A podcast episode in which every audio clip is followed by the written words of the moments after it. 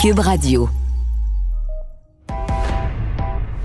Il connaît tous les dessous de la politique. Chef du bureau d'enquête de l'Assemblée nationale. Antoine Robitaille. Là-haut sur la colline.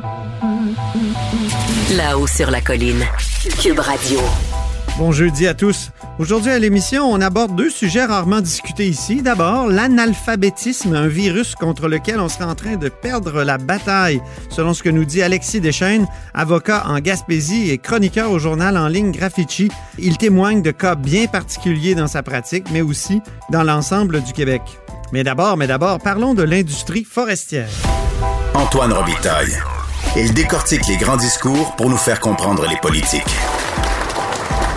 Là-haut sur la colline. Le nouveau régime forestier semble déplaire à l'industrie euh, de la forêt. On en parle avec la critique libérale en matière de forêt, faune et parc, Francine Charbonneau. Bonjour. Bonjour. Donc, vous avez dit mercredi que le gouvernement avait seulement, euh, il, il s'était seulement rendu à 20% des demandes de l'industrie. Donc, quand on a 20% avez-vous dit, c'est un échec, c'est sûrement pas la note de passage. Pourquoi vous dites ça exactement? Pourquoi 20% aussi? On, a eu on a eu le privilège de, de parler depuis euh, depuis quelques temps, je vous dirais, euh, à partir du moment où j'ai été nommée critique officielle, euh, on a pris contact avec les différentes industries qui sont en faune, forêt et parc, et on a eu le privilège de, de, partager un moment au crédit avec le ministre où il nous a déjà descendu les attentes puisque le premier ministre avait parlé d'une refonte d'un nouveau regard, euh, d'ouvrir la législation. Finalement, le ministre nous a dit, ben pas tout à fait, ça va être euh, des modulations. Alors, on hmm. s'est mis en attente de voir qu'est-ce que ça pourrait dessiner. Et finalement, euh, ben, ouais. rien, pas grand-chose. L'annonce s'est faite vendredi dernier, d'après ce que j'ai compris? Oui. OK. Alors là, pour ceux qui connaissent pas ça du tout, là, comme moi, genre, c'est quoi un régime forestier?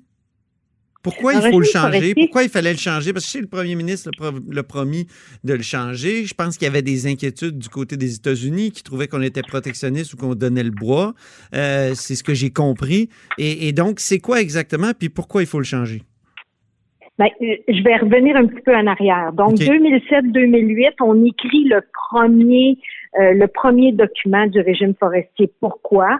Ben parce qu'au Québec, on est un, producteur, on est un fournisseur, puis on a euh, de la forêt de qualité et du bois qu'on peut utiliser pour notre propre économie, c'est-à-dire la transformation, le bâtiment et tout ce qui s'ensuit.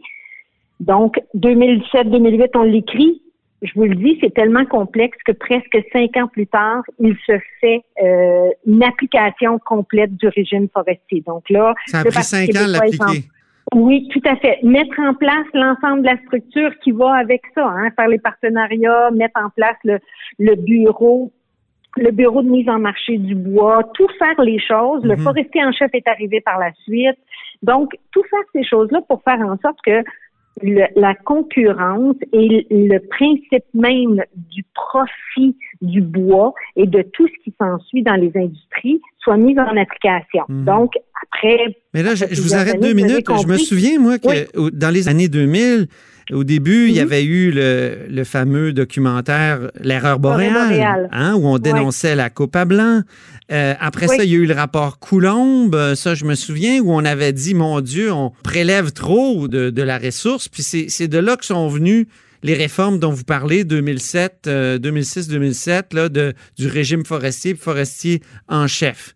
Puis ça, ça faisait pas l'affaire, donc, euh, de, de l'industrie ou, de, ou des Américains? C'est quoi exactement? Il y a des endroits où il y a eu des imprudences. Je pense que c'était bon de dire qu'il faut faire attention. Mais il y avait des insatisfactions sur, effectivement, les États-Unis ont un peu changé leur fusil. Hein, les démocrates, même si on est content de, de, la résultante, les démocrates ont dit euh, on va faire un protectionnisme, la Chine achète notre bois. Nous, on n'a pas de conditions. Le Parti libéral avait mis en place une volonté de dire on va utiliser au mhm. moins 3% en construction en bois.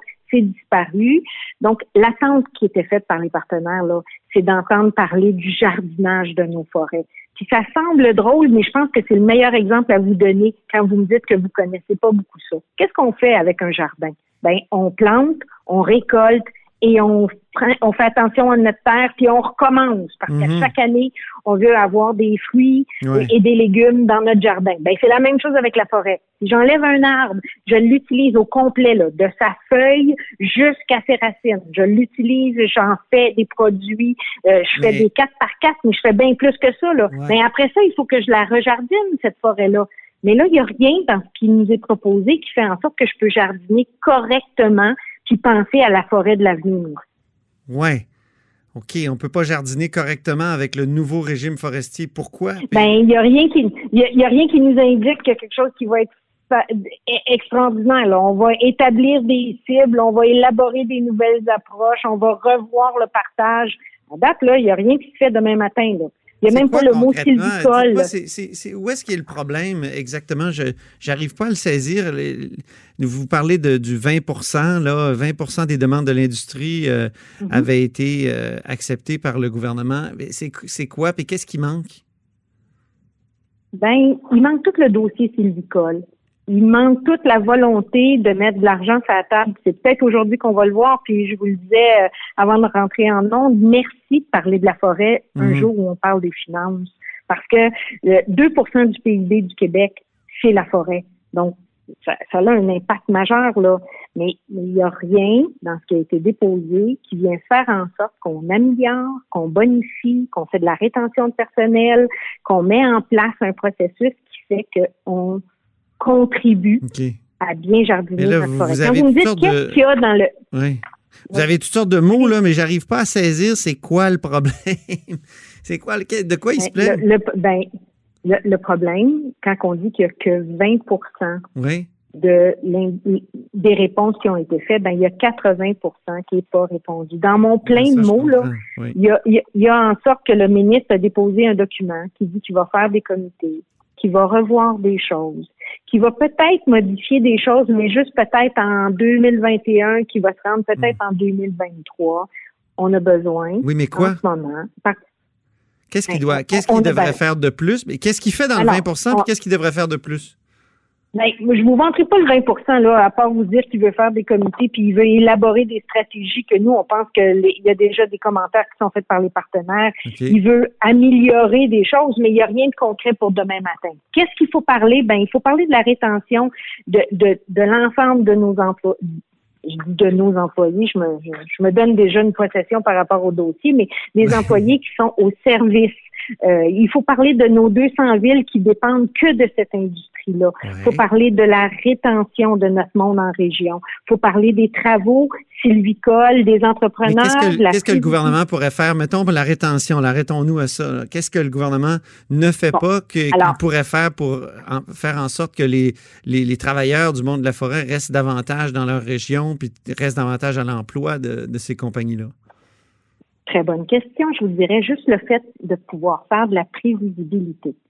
À partir du moment où moi, le contracteur, je te dis que le, gouvernement vient de me donner quelque chose pour les cinq prochaines années, ben je peux faire de la rétention, je peux même faire de l'éducation, je peux même faire de la formation pour m'assurer que mon mon monde, celui qui travaille avec moi, sur le chantier, ben il y a au moins devant lui un avenir beaucoup plus beaucoup plus loin que deux ans, un an. Des fois, ils sont un peu sur leur bord de chaise en disant ben on peut-tu se rendre à l'endroit où ce qu'on va? La, rétention, c'est aussi ça. Quand je vous dis qu'il y a 200 villes au Québec qui dépendent de ce marché, qui dépendent de cette industrie-là, ben ces gens-là sont toujours un peu sur le qui-vive. Puis c'est une des modifications qu'il faut apporter. Pourquoi? Est-ce que c'est des subventions qui manquent? Est-ce que c'est des subventions qui manquent ou l'annonce ben, des travaux sylvicoles? Ou... Ben, la prévisibilité, c'est un, l'augmentation budgétaire. On va peut-être la voir aujourd'hui. Euh, on est à 225 millions. Ils n'ont pas demandé une très forte augmentation. Ils veulent au moins 250 millions. Ça veut dire, c'est gros, là. Ça veut dire un milliard sur quatre ans. Mais divisé là en quatre, on arrive facilement à 250 millions par année. En ce moment, ils ont 225. Mhm. pour, une, pour une industrie qui emploie 60 000 personnes, je pense pas qu'ils sont trop, trop demandeurs. Oui, en même temps, en même temps, Mme Charbonneau, quand on fait des rénovations ces temps-ci, le bois coûte plus cher, donc ils doivent faire des meilleurs profits, non? Ah, ben vous avez raison. Puis vous faites bien de faire cette remarque-là parce que vous me parlez des deux par quatre. Mais notre produit forestier, c'est pas juste des deux par quatre. C'est aussi de la transformation. C'est, ça va plus loin là.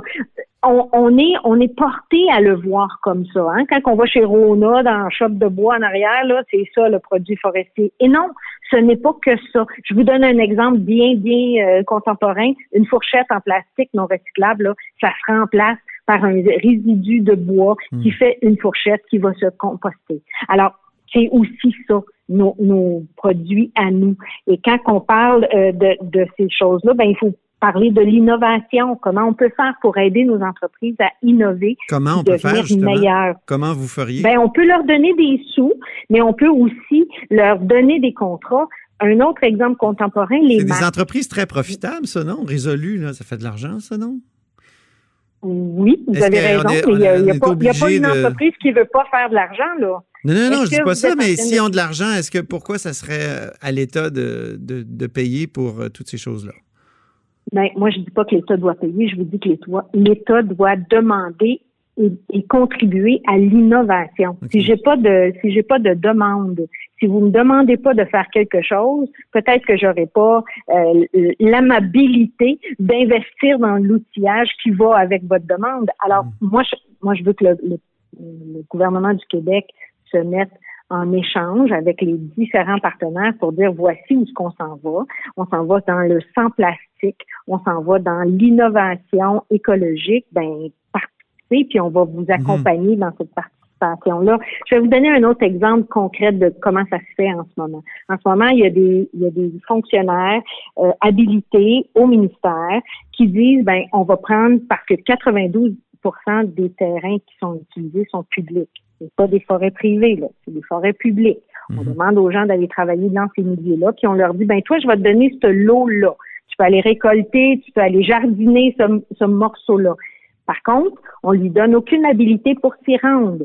Donc, on ne permet pas que les travaux commencent à, au début du chemin. On dit non, non, il faut que tu te rendes au lot. Ben oui, mais me rendre au lot, il faut que j'ouvre le chemin, il faut que je déplace mes équipes, il faut que je fasse en sorte que rendu là, je suis habilité pour le transport de mon bois. C'est les chemins forestiers, on devrait aider davantage pour les chemins forestiers? Ça peut être, mais, mais, mais c'est un tout. je, ne, je ne crois pas et je ne peux pas cibler qu'une seule chose. Il faut qu'on regarde les travaux dans l'ensemble de ce que ça fait. Ça veut dire il faut que je me rende sur le terrain, il faut que j'analyse qu'est-ce que je vais Mais euh, vous, euh, vous êtes pas mal loin du terrain des, industries forestières, j'imagine, euh, dans votre comté? Qu'est-ce que vous voulez dire? Vous, êtes, ben, loin dans votre comté, non? Ben pas du tout. Et puis là, c'est là que je vais vous étonner parce que Laval est, est extraordinaire, mais dans l'est de Laval, le comté de Mille-Îles, ben il y a des terres agricoles, il y a des boisés, il y a des endroits extraordinaires. Puis oui, je, suis pas la fille qui va aller bûcher sa, sa, sa de bois demain matin. Là, je suis pas cette fille-là. Mais ça m'empêche pas de parler aux partenaires et de voir avec eux quels sont les besoins de nos familles. Parce que les villes, là, les maires nous ont interpellés, les entrepreneurs nous ont interpellés, les familles nous interpellent pour dire, hey, euh, de la stabilité, ça serait bien.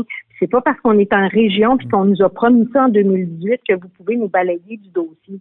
Et c'est exactement ce qui vient d'arriver. Le premier ministre s'est promené partout en élection. Le ministre a dit, oui, le premier ministre le dit. Puis maintenant, ce qu'on a, c'est 20% de pas grand-chose, de comité peut-être à venir. Je pense qu'il faut parler de la forêt avec sérieux. Parfait. Et il faudrait peut-être être un petit peu plus précis quand même, Madame Charbonneau. Je vous remercie. Ça me fait plaisir. Oui, au revoir. Bonne journée. Charbonneau est critique en matière euh, de forêt, de faune et de parc pour le Parti libéral du Québec. Vous écoutez là-haut sur la colline.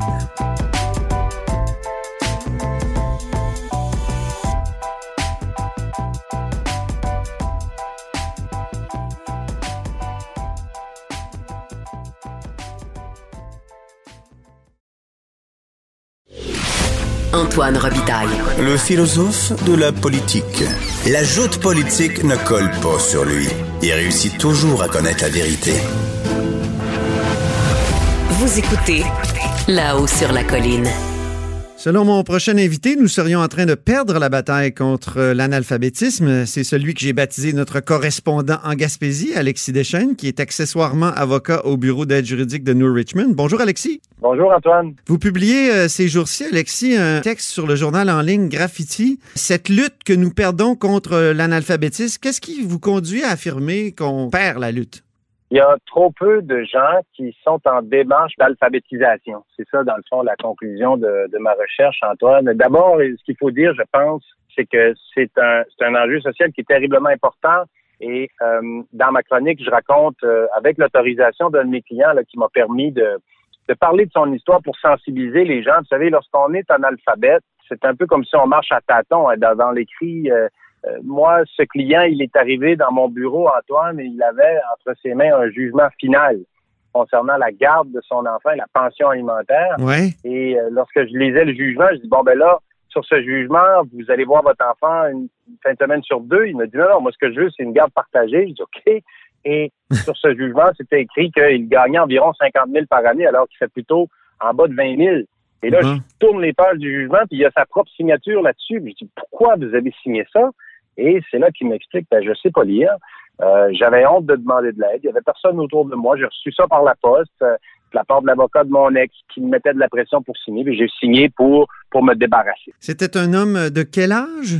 Ah, c'était quelqu'un qui était dans la début quarantaine. OK. Quarantaine, quelqu'un pour qui, euh, pour qui l'école a toujours été un calvaire.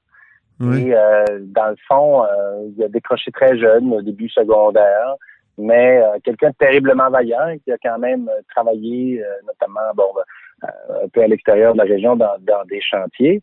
Et là, il a fallu faire une, fallu faire une demande en rétractation de jugement. On est parvenu à casser ce jugement-là sur ah la base que, oui, ben c'est parce que son consentement n'était pas valide. Il n'avait aucune idée de ce qu'il signait au moment où il l'a signé.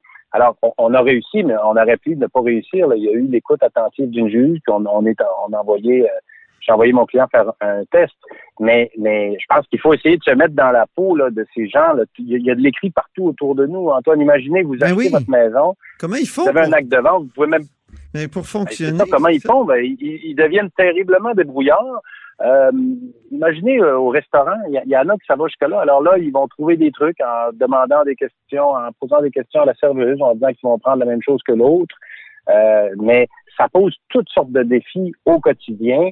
Euh, l'analphabétisme, ça rend ces gens-là. Mon client, lui, me disait, je veux que tu, j'accepte que tu en parles parce que dans le fond, je suis un peu handicapé. Alexis, dites-moi, est-ce que lui a fait des démarches pour devenir alphabétisé? Ben, je l'ai. Euh, ce que j'ai fait, moi, c'est que d'abord, pour, pour obtenir la rétractation, je lui ai demandé d'aller voir un organisme en alphabétisation de, de ma région. Mhm. Et euh, là, ils, ont fait passer un test. Et là, on a vu qu'ils bon, échouaient au test là, de niveau primaire. Euh, et euh, alors, on a fait la cause, mais après avoir euh, obtenu gain de cause, je lui ai recommandé d'y aller. Il m'a dit qu'il irait. je souhaite qu'il puisse y aller, en, effet, parce que c'est important pour qu'il soit moins vulnérable. Pourquoi c'est si élevé dans la région? Vous parlez de, la MRC Avignon, 36 de, la, de, la, population. C'est terrible. Ouais. Pourquoi c'est si élevé? C'est énorme. Est-ce que c'est un problème de financement de l'école ou est-ce que c'est un problème de dévalorisation de ah, l'éducation? Oui, peut-être un peu tout ça. Peut-être un peu tout ça. Écoutez, MRC Bonaventure Avignon, ici dans Baie des Chaleurs, c'est 36-34% mais au Québec aussi, Antoine. Hein. Partout au Québec, c'est 34% Donc ça, ce sont des analphabètes fonctionnels. Euh, c'est quoi la définition d'un analphabète fonctionnel? C'est quelqu'un qui a pas complété sa deuxième année du secondaire. C'est quelqu'un qui peut lire un peu, là, euh, des petites choses simples. Mais dès que c'est une facture, dès que c'est une lettre du gouvernement, là, euh, et si je me fie sur les témoignages, moi, de, des clients que j'ai là, qui, qui, euh, qui ont cette problématique, ils me disent qu'ils sont parfois capables de lire un peu, mais ça, ne rentre pas. Il y a un problème de compréhension. Alors ça, c'est c'est le tiers de notre population au Québec. Le tiers, c'est épouvantable. le tiers de notre, c'est épouvantable, c'est des gens donc qui vont être exclus. Hein, ils vont être exclus de l'économie du savoir ils vont être exclus d'une tonne de connaissances, dans le fond. C'est un frein à l'acquisition de connaissances. Bien sûr, on peut demander à, des voisins, on peut aller chercher des conseils, on peut écouter la télévision, mais quand même, l'acquisition de connaissances se fait beaucoup, beaucoup par l'écrit. Alors, euh, ces gens-là, ils sont bloqués. Il y a un pourcentage beaucoup plus faible. Si on regarde les analphabètes complets, là, des gens qui n'ont pas terminé leur primaire, qui ne pourront pas lire la posologie d'un médicament ou les panneaux de signalisation, ça, c'est, c'est, plus minime, c'est 4 mais, mais je pense que le terme analphabète fonctionnel, il est quand même, euh, il, est englobant. Et en effet, là, donc on a le tiers de notre population qui vit une certaine, d'une certaine façon de l'exclusion sociale. Et il y en a peu qui font les démarches. C'est ça qui vous, euh, qui vous révolte là, dans, dans le texte. 5% d'entre ah. eux seulement entreprennent une démarche pour s'alphabétiser.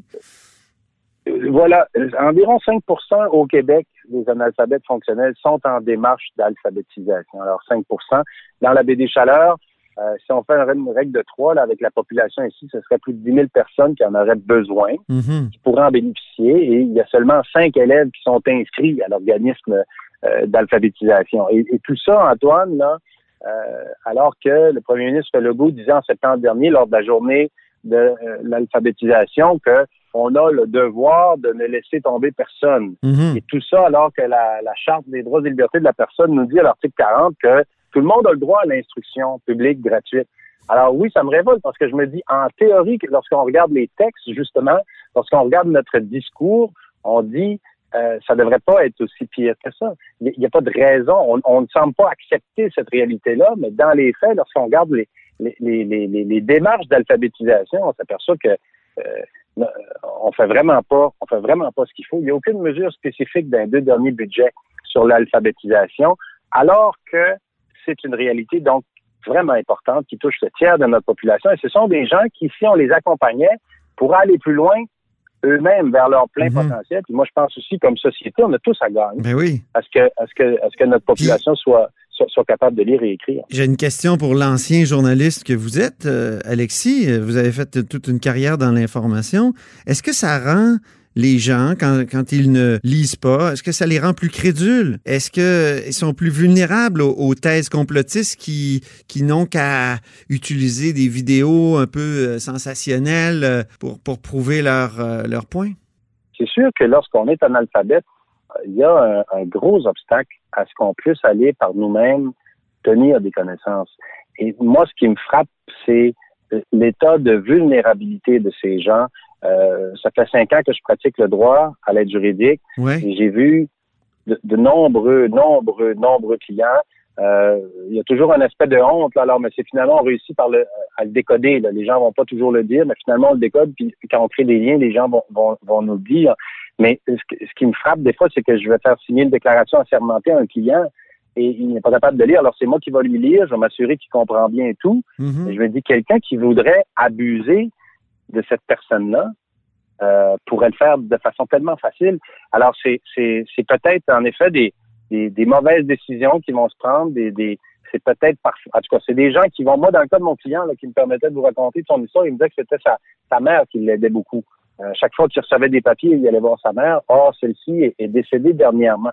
Alors, ah ça l'a placé un peu, un peu dans le néant. C'est pour ça que j'utilise l'image de, un peu comme un aveugle ou quelqu'un qui marche à tâtons. C'est ça. Hein, c'est un peu ça, un alphabet. C'est que tu avances, puis il y a des papiers qui te sont soumis, puis tu, tu, tu, sais pas c'est quoi qui est dedans. Mais les conséquences politiques, parce que c'est des gens qui votent, c'est des gens qui euh, votent-ils d'ailleurs? Est-ce que... Ben, ça, c'est une bonne question. Les, dans mes lectures pour préparer la chronique, il y a des organismes qui, qui, qui traçaient un lien entre les deux. Euh, moi, je pense que euh, moi, dans le fond, je résume ça à de l'exclusion. Je, trouve que ces gens-là, c'est des, des êtres humains à part entière. On a besoin d'eux. Ils ont du potentiel. Souvent, ils sont terriblement vaillants justement pour compenser ça. Euh, mais ils sont exclus présentement. Ils sont exclus. Ils n'ont pas accès aux mêmes choses que, que, que tout le monde. Alors, que peut-on faire, Alexis? Quelles sont les solutions? Bon, euh, d'abord, il faut comprendre qu'il ne fonctionne pas. Pourquoi est-ce qu'il y a juste cinq élèves d'inscrits, par exemple, dans BD Chaleur? Premier obstacle, c'est que les gens analphabètes, souvent, pas toujours, mais souvent, euh, sont des, des, des à faible revenu. Donc, des gens qui vont travailler au salaire minimum. Alors, vous travaillez au salaire minimum, 40 heures semaine, tirez le par la queue. Et là, pour aller faire des cours d'alphabétisation, il faudrait que vous preniez congé pour aller au centre, aller faire une démarche qui va prendre un certain temps. Alors, c'est sûr que ça, c'est un premier frein. Pour les travailleurs, et c'est pour ça que je proposais l'idée d'une allocation aux travailleurs, pour leur permettre euh, de s'absenter du travail sans perte de revenus, pour qu'on puisse, dans le fond, investir dans le capital humain. Et je pense que le patronat pourrait avoir une oreille attentive parce qu'il me semble qu'un employé qui qui avance comme ça, qui va chercher des compétences, ça le rend plus productif. Alors, première, première solution que je propose. Deuxième euh, problème qu'on voit, c'est, en tout cas ici, dans Baie des Chaleurs, c'est la distance. Euh, donc, il faut que les gens se déplacent. Souvent, c'est des gens à faible revenu, encore une fois. Donc, euh, on a un problème à les amener vers le centre. Parfois, c'est loin, mais même en ville, il y a un autre obstacle qui est, qui est très important, c'est toute la question de la honte. Euh, vous savez, les analphabètes, ils vont, ils vont vous le dire, l'école, pour eux, c'est une mauvaise expérience. Mhm. Même si c'est un organisme communautaire, d'aller s'asseoir sous des bancs d'école. Et donc, il y a tout un aspect où, c'est ça, il y a un aspect de honte, c'est un peu tabou. Alors, comment est-ce qu'on pourrait contrer ça? Il y, a une, il y a une approche qui a été tentée dans les années 80 ici, c'était des formateurs à domicile. Donc, un, mélange de travailleurs sociaux et enseignants. Euh, des gens, donc, qui euh, irait euh, voir les gens. Et d'ailleurs, c'est ce que les cercles d'infirmières faisaient il y a très longtemps. Ils commençaient par apprendre des, recettes. Ils faisaient des recettes avec les gens. Alors ça, c'est une façon. Moi, je pense qu'il faut qu'on le mise beaucoup sur le pratico-pratique. Hein. Dans le fond, faut qu'on, faut qu'on, faut qu'on on lie l'alphabétisation aux besoins concrets des, des, gens. Donc, des formateurs à distance euh, qui se rendraient sur les lieux, peut-être des enseignants à la retraite ou d'autres professionnels. Ça, je pense que c'est une solution porteuse. Ça a déjà été fait. Moi, ici, j'ai lancé un appel à tous pour que euh, les gens contactent l'organisme d'alphabétisation de la région qui accepte de, prendre les appels, puis peut-être de concevoir une, offre de formation. Puis on pourrait essayer de créer des liens. Je pense qu'il faut aller vers ces gens-là parce que non seulement eux euh, vont y gagner, puis il va falloir se donner du temps pour le faire, mais je pense que les gens vont y gagner, vont gagner une confiance en eux, ils vont pouvoir atteindre leur plein potentiel, puis que nous mhm. tous également. Est-ce que les maternelles 4 ans? Ça pourrait aider donc de prendre, de commencer très très tôt euh, l'alphabétisation justement par le jeu s'il le faut ou par euh, un enseignement aussi. Oh. Euh, déjà, on, a commencé dans les CPE, mais les maternelles 4 ans, c'est ça aussi, c'est l'école, la petite école pour tout le monde? Les maternelles 4 ans, les, les, CPE, dans le fond, l'idée, c'était ça. Hein, c'était de plus rapidement possible de mettre des livres dans les mains des enfants parce que ça a un impact et, ce qu'on voit dans le dernier budget du gouvernement du Québec, il faut, le reconnaître, il y a beaucoup de sommes qui ont été investies pour la réussite éducative des jeunes. Alors, il y a des efforts qui sont faits là, mais il y a des gens qui sont déjà, qui ne sont plus jeunes. Hein, parce que le tiers des Québécois qui sont en alphabet fonctionnel aujourd'hui, ils ont tous 16 ans et plus. Là. Alors, moi, c'est à ces gens-là que je pense, parce que vous avez raison, il faut s'occuper des jeunes, puis ça, je pense qu'il y a déjà des efforts, puis il est à espérer qu'avec euh, qu'avec le temps, on, voit les, fruits, mais présentement, là, tous les gens de 16 ans et plus qui sont hors du système scolaire, qu'est-ce qu'on fait pour leur permettre d'aller plus loin? Donc, à l'autre bout, il faut, faut travailler aux deux bouts. Au tout début, puis ceux ah qui ont raté le train, oui. OK, merci beaucoup, Alexis Deschaines. pour qu'on fasse rien. Ben oui, c'est un gros problème. Merci de le soulever. Euh, donc, merci beaucoup, Alexis Deschaines, euh, notre euh, correspondant à Gaspésie et accessoirement avocat au bureau d'aide juridique de New Richmond.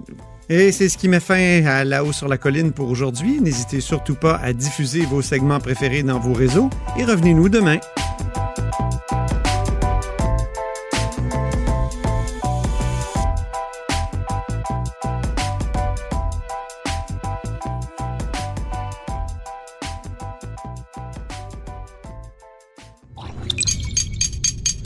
Cube Radio.